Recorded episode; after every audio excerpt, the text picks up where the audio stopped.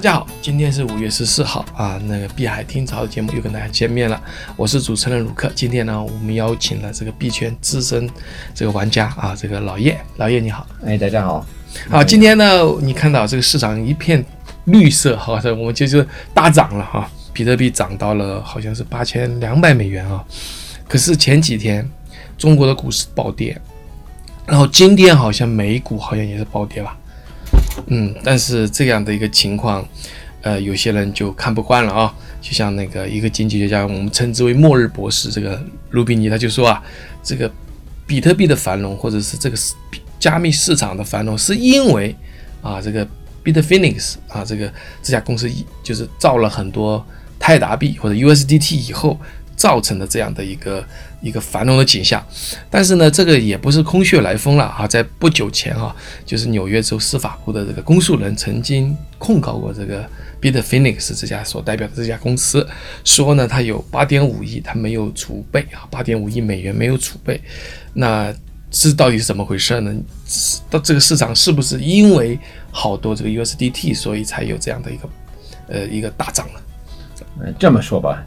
呃，这种谣言已经很久，呃，至少我对这有一一两年吧，类似这种说法，就是等于相当于就是 Bitfinex 印了一大堆 USDT 为了呃拉价格，呃，那这个这种谣言只能说是据我所知，我我没见过任何证据。那说了什么都有了，那如果你你你认为是这样的话，那你总应该有一点证据吧？嗯，我没见过任何证据。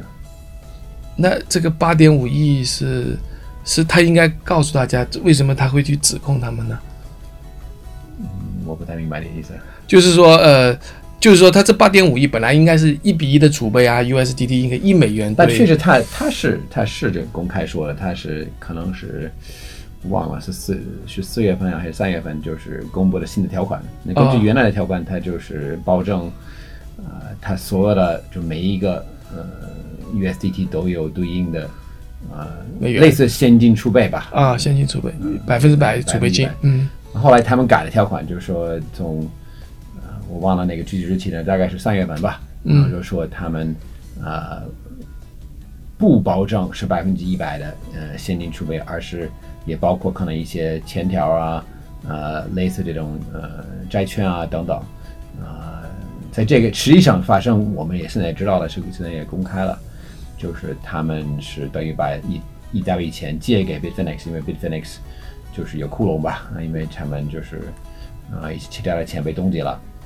那这个借给 Bitfinex 是不是随便借的？那当然也是因为他们是一个呃是一个集团，所以这个能理解。但是就为了呃保证这个呃 USDT 的就是持有者的那个利益，呃 Bitfinex 把他们的那个呃一大块股份抵押给 Tether。呃，然后这个应该是有一定的价值，这么说吧。呃，但是这关键是他们怎么改条款，这是合合不合理？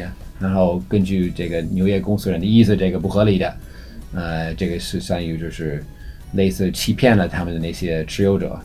那这就是一个呃这个问题，这个是算欺骗吗？还是呃应该是属于他允许就是这改这些条款的范围之内？我听说有一个呃中国的就是大咖叫赵东啊，他说是八点五亿美元去向实际上是被冻结的，是吧？反正是这么说吧。就是不管怎么样，这个钱是呃，反正现在不是属于他能直接控制的钱，所以他呃，就交易所得想办法怎么能弥补这个窟窿。OK，算临时。那这个钱肯定就那么多钱，肯定没有那么容易跑掉。即使是真的被被某一家迷了，那这个钱也能也也能肯定也能追回的，不可能就那么那么那么多钱很容易就就就跑掉了。